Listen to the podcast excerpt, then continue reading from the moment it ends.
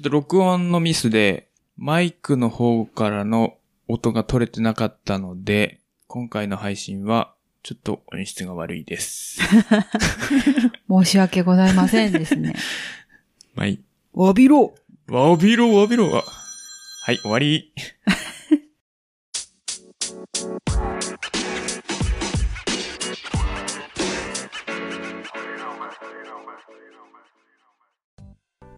では行きます。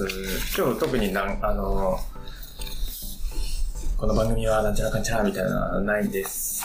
はい。えー、本日配信日が3月1日。えーっとね、農系ポッドキャストの日なので、はこ。の収録をしております。えー、えっとね、私がやっている番組、シカヘデケロヌと。ハブカン、両方に同じ配信を今しています。あのー、めんどくさいから。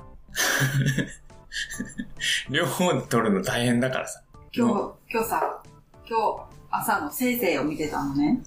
せいせい？何？せいせいのワンフレーズレッスンああ、をしたら、はいめんどくさいっていう、お、あなためんどくさいわっていうそれちょっと意味変わってくる。フレーズだったよ。You are difficult って。difficult. あいつめんどくせえなっていうのが You are difficult はい。めんどくさい男、A ちゃんです。誰？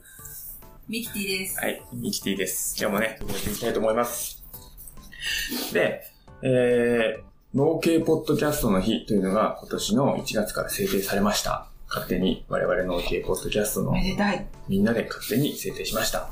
勝手いいじゃないでしょ。で、その、まあ毎月1日に農系ポッドキャストは配信できたらいいねっていう、で、農系ポッドキャストが広がればいいね、盛り上がればいいねっていう活動の一環です。で、まあ、この1月2月は、すでに収録してたやつを配信したんですよ。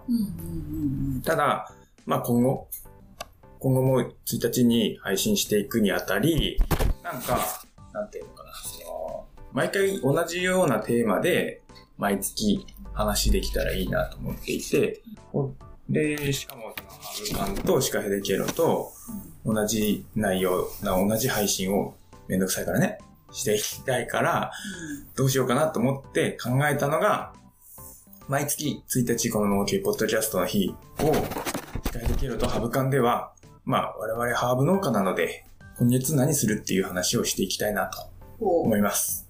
ただ、今月何するっていう、ただただその話をしてもつまらないので、えー、二十四節気と月の動きから見た今月の農作業を毎月配信していこうかなと。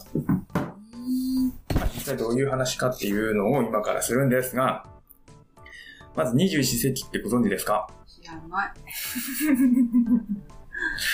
まあね、農業やってる人は大体知ってるかもしれないんだけど、ああるっていう存在ぐらいは知ってるかもしれないんですけど、二十四節気っていうのは、えー、っとね、1年間を、まあ、その名前の通り24に分けた、分けて、この時はこういう季節ですよ。この時はこういう季節ですよ。みたいなのを24つに分けてうん。表しているものです。で、まあ具体的に言うと、3月は、まあ大体24つに分けてるから、1月に大体2つぐらいが。入ってくるんだけど、3月は、えーっと、3月の5日かな？年によってちょっとね、日付が違うんです。3月5日が、啓蟄という二十四節気になります。で、さあ、えっと、20日。20日はこれもうみんな知ってる。何の日ですか？秋分の日。お、正解。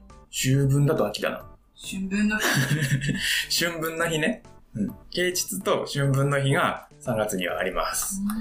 啓蟄っていうのが、えっ、と、漢字で書くと、えー、啓はね、あの、啓示とかの啓。なんて言ったらいいんだろう。まあ、啓示の啓ですよ。掲示する。だから、開くとかっていう意味。で、蟄の方は、ほんとね、羊の質に、うん下が虫って書くんだけど、はいはいはいは幸今見た見、た幸丸虫。漢字で書くとあね。で、これが、あのーまあ、羊の質、羊の質っていうか、執念の執かな。どっちかっていうと。の虫って書くんだけど、うん要は、あの、土とか、えっと、虫が土の中に隠れている状態のことを言うらしいのね。この漢字は。うんまあ、冬、冬を越すために。だから、まあ、漢字的には、その、なんだろう、虫の執念。だから、もう絶対冬を越えてやるぜ、みたいな虫の執念がが開くっていう意味らしくて、うんだから土とかに隠れている虫たちが出てくる季節がこの啓蟄になります。へえ、動き始めるってことか。そう。動き始める。まあ、この間ね、実際ね、ハウス見に行ったうんうん時、うん。だいぶ虫が、雲すごかったね。雲が、雲がやっぱり先に動き出すんだよねう。わーってね。奴らはだからもう分かってんだよね。ただ実際には虫とかが動き出すのは、だいたい5度を上回ってかららしいので、この辺りはちょっとまだもうちょっと先かな。うん、うちハウスだからか。青森県はそうそうそう。青森県はちょっとまだ寒いので、だいたいこの二十四節気とちょっとずれる。うーん。ちょっと先、秋はちょっと前みたいな感じになるんだけど、二十一世紀ってさ、日本だけなの？中国から来てるやつじゃないかな、これは。うんどっから来てんだろう？もうか、うーん、大抵、あのー、大陰暦かうんうんは中国だよね。うん。で、うんと、まあもう一つ春分の日。まあこれはもう有名なやつでね。昼と夜の長さが同じ日。嬉しい、ようやく。でも実際はね、これ春分の日って昼と夜の長さが同じ日じゃないんだよね。え、そうなの？あの、前日が夜の方が数分長い。で、春分の日は夜の、昼の方が数分長い。だから、全く同じになるわけじゃなくて、ま、その切り替わりのタイミングがある日が春分の日になるんだけど、これが3月20日。これもう昼が、こっから先、どんどん昼の方が長くなる。た要は日光の当たる時間が長くなる。から、まあ農業的に考えたら啓蟄あたりが、その5度を上回るってことは、つまりどういうことですか？畑、この辺りで言うと畑は、何まあ雪がなくなるんですよ。耕せるわけよ。だから、この辺りで、た一回耕して、まあ、あのーやる人はいろいろ堆肥すき込んだりとか、まあちょっと早いけどね、まだ。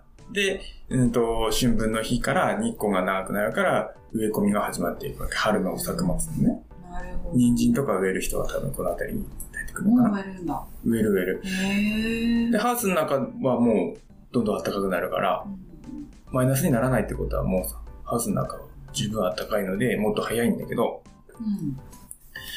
そういう季節です。3月。啓蟄と春分の日。で、それプラス、えー、我々はですね、月の動きを見ていこうかなと思っております。3月の月はですね、えーっと、13日土曜日が満月です。3月13。で、新月がちょっとなくて、うん。えー1日、4月1日が新月になります。で、月の動きと農業がどう関係あるのっていう話なんですが、実は密接に関係していて、植物の成長が、まず、だいたい満月、新月の前半分が成長が遅くなります。で、満月、新月の後半分が成長が早くなります。うん。だから、一月の中で、一月っていうか、まあ、月の一周のサイクルの中に、早い、遅い、早い、遅いっていう周期が、ちょうど半分ずつ、半分じゃない、4等分ずつあるわけね。うんで、さらに言うと、うんと、大潮っていうのがあるでしょ？あれはもう完全に月とみあのリンクしてるんだけど、満月と新月のあたりに大潮が来ます。逆に満月とし新月の間、ちょうど中間が、えー、なんだっけ、小潮ん？緊張そうそう、干潮になるんだけど、っていうことは、うんと、大潮は海だけじゃなくて、土の中にも発生していて、うん。その、土の中の水分が上がってくるわけ。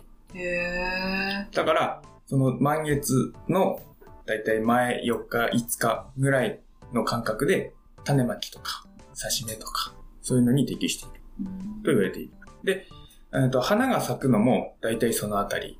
まあ、成長が早くなる、早くなるっていうか、早くなって後に成長が遅くなって、その、せ成長が早くなった満月、新月の直後に溜めたものが、花とか葉っぱとかに移動します。まあ、葉っぱ、葉っぱで溜めてるから、まあ、基本は花とかその先端に移動する。だから、花の収穫も、大体、その、大潮、種まき適期と同じ、うん大潮市とか、大潮、あまあ、大潮の前、4日5日ぐらいからよ大潮までの。うんいやまあ、要は、新月と満月の直前が一番いいと言われています。うんプラス、さらに、虫の動きも満月に関わってきていて、大体虫は新月と満月の3日前に卵を産むっていう。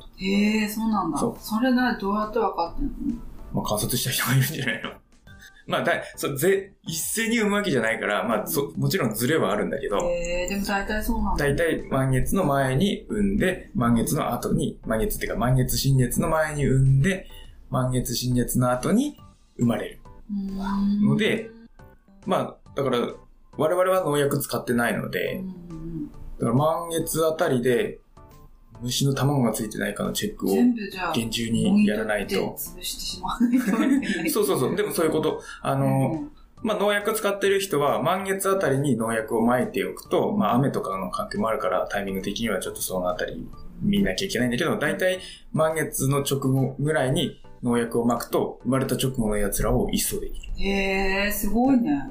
え、え、え、え、え、え、って感じ。まあ、逆に、その、なんだろう、その、卵を産ませない作戦として、その産卵前に農薬を撒いちゃえば、そもそも卵を産まないっていうのもあるんだけどね。そしたらうちで言うとさ、除草を頑張って、そこにやってしまえばいいの？か。だから、我々は農薬も肥料も使っていないので、まあ、肥料を使うのであれば、満月、新月のあたりに肥料を撒くと、そこから成長が早くなるから、ちょうど栄養がいっぱいあるタイミング。うんうんうんだから、まあ我々は肥料を使ってないので、そのあたりに菌が活発化するように調整してあげなきゃいけない。うん。プラス、うんと、まあ新月満月の直後は成長が早くなるので、そのあたりに草を抜いても、またすぐ生えちゃう。から、新月と満月の間、中間、成あの成長が遅くなるタイミングで除草をしましょっていうことになってくるわけね。うん。なるほどね。う。で、まあ除草のたついでに、その土の中の状態を良くしてあげると、空気をちょっと入れてあげたりとかね。そうすると、菌が活発化し始めて、まあ、満月、新月の後、成長が早くなるタイミングで、栄養素が確保できるとなるほどね。いう仕組みになります。ええー、面白い。ということで、この二十四節気プラス、この太陽の、太陽じゃねえや、月の動きを見た上で3月我々はどうするべきかっていうことですよ。我々にはね、お店っていうのもあるんですよ。そうなんです。お店があるので、お店をやりながら、やんなきゃいけないので、厳しいんですよ、本当に。厳しいんです。頑張んなきゃいけないんですで。も、あれだね、最悪、そしたら半々でやるしかない。まあ、俺が農作業に出て、あなたがお店に出て。で、まあ、それを見た上で、だいたい、まず、えー、まあ、理想、理想言うよ。うん。だいたい3月3日4日、あ我々我々金土日月がお店なので、その日はまあ農作業できないとして、3月3日4日が、えっ、と、除草と、まあ、草取り？草取りと、あとその、植える準備、はい。植え込み準備、はい。土をちょっと状態良くしてあげる、植え床の状態を良くしてあげる。がこのあたりだね。で、お店が4、5、5、6、7、8があるから、9、10、11、ここで種まきですよ。ここ種まきです。いや、3日じゃ足りないと思うよ。まあ。そうそうそうそう。何を巻くかっていうのは後回しにしたとして後回しにするよ、今は。で、また12、13、14、15が、えー、お店があるので、まあ、ちなみに13日が満月ね。うん。で、16、17、18、この3日で、また、あれだ、えっと、ちょ草取りだね。草取り。予想。あ、ちなみにその、できれば、12、13あたりで、あの、植え込みもしたいんだよ。ちょっとヘルプだ。すでに、いやでもそんなにいっぱいないから多分一人で、俺一人で。すでに種をまいたものが植えれる状態になってるから、うんこのあたりで植え込み。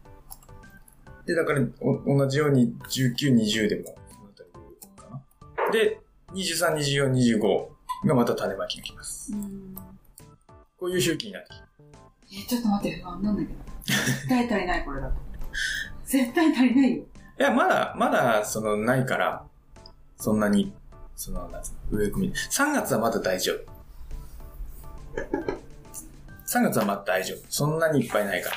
あの、種まきも、種まき適期とはいえ、啓蟄が来るとはいえ、春分の日が来るとはいえ、まだハーブには寒いんだよ。ここで我々ハーブの話をしなきゃいけない。ハーブ農家としての話をしなきゃいけなくて、ハーブはやっぱ温暖な地域のものが多いので、まあそこで一通りハーブの種まきもするんだけど、うんまだそんなにいっぱいはいらないかな。まあ、なんつうの、様子見種まきみたいな感じ。うんそうなの。でもほら、移動したりとかするのもあるでしょ？あ、うんと、移設っていうか、うんうん。それはもっと先だな。そうなの？バラ、バラとかそういうのは、ミントさんとかさ。ミントさん、ミントさんが、だから、うんと、だいたい21、22か、14、15あたりに俺が一人でやるかな。だから、その4月、ちょっと先の4月の話が始まるんだけど、4月にもう本格的にハーブの種まきとかうん植え込みが始まるわけよ。4月5月がめちゃくちゃ忙しい。うん。だからそこに合わせて、その前に、えーっとね、外の、ハウスの中はいいんだけど、今うん3月はハウスの中なんだけど、外のロータリーっていうか、その、幸運期をかけたりとか、そうそう、それを、あの、草がボーボーに生える前にやらなきゃいけないから、だから3月下旬もしかしたら23、24、25あたりでやんなきゃいけないかもね。まあ30、1、2あたりか。30、31、30、31か。30、31、1、2あたり。最悪お店はごめんなさいかもしれない。まあそれ様子見ながらだよね。うんうん、30、31、1あたりが、ちょっと畑の下の、あの、路地の畑のうん。耕さなきゃいけないかな。ちょっと遅いかな、ここだと。まあでも、植え込みが多分4月下旬から5月中旬、まあ5月中か、がもう一番ピークになってくるから、このあたりはちょっと4月と5月の気候次第なんだよ今年は頼みますよ、本当に。暖かくなってくるといいな。じゃあまとめるよ。まとめると、我々ハーブ農家としては、まあ3月上旬2、3、4あたりに草取りハウスの中の準備を整え、うん。9、10、11あたりに種まきをし、12、13、まあそこから2週間ぐらいの間に、うんそのハウスの中の整備と、もうすでにあるものの植え込みを進めていく。で、3月後半下旬は、えー、あったかい地域のハーブも、このあたりから種まきを始め、後半、もう後半から4月にかけては、外の路地の準備。こんな感じかな？みんなね。もりもりだよ、本当に。ちなみに種をまくものは、ローズマリーは刺し目を取るでしょ？うん。刺し木か。セージ、タイム、フェンネル、イタパ、ディル、オレガノ、タラゴン、バジル。バジルはまだちょっと早いかな。バジル後半かな。あとレモンバーム、カモミール、カレンデュラ。このあたりかな。ヒソップ。パクチーが去年の暮れに植えたのがあるから、うん。そこから種取んないといけない。まあそんな感じですよ。そんな感じです。油中は、油中のね、からしな系系うん。は、もう、巻かない。うん。い3月上旬に1回巻いて終わりかな。90、11に。無農薬、無農薬なので、なかなか油中系はね、暖かくなってくるともう厳しい。うん。そんな感じです。わかりました。頑張ろうん。これが、あの、青森県での動きになると思うので、う。いや、他の地域は地域の九州の方とかもさ、九州はだってもう、もうだって収収穫。穫してる。収穫？収穫じゃない。収穫してるからさ、羨ましいと思って、何回収穫できるんだろうと思ってさ。羨ましいよね。まあでも、そなんつうの、逆に向こう夏暑すぎるっていうのもあるしね。あー、だからその、そこは良し悪しなんで、いや、羨ましいなと思って見て。向こうに適したハーブもあれば、こっちに適したハーブもあるんで、うーん。そんな感じです。まあ、なんかこの間大阪でやってくれっていう話もあったけど、どうしようかな、ね。厳しい、厳しい。いや、やりたいけど、だって、旅費とかどうするの？さね。出してくれるならぜひ。出してくれるぜひ。まあいいや、その話はいいです。はい。こんな感じで、ちょっと、今回はちょっと急遽これ考えたから、あんまりちょっと、話の進め方がね、下手くそっていうか、まとまってないんだけど、4月、5月とこんな感じで、二十四節気と月から見た、今月のハーブ農家の動きみたいなのをやっていきたいなと思います。はい。はい、かしこまりました。あの、まあ、シカヘデケロとハブカンでこれ両方同時配信してんだけど、うん。その、それはめんどくさいっていうのも一つなんだけど、狙いとしては、シカヘデケロン聞いてる方は、ぜひハブカンも聞いてください。ハブカンを聞いてる方は、ぜひシカヘデケロンも聞いてくださいっていう思いも込めて。なるほど。はい全然内容違うから。うん。多分ハブカン聞いてる人は、あの、あなた誰っていう話だと。あ、嫁です。まあそんな感じです。はい。。終わり。お疲れ様でした。手放す手放す。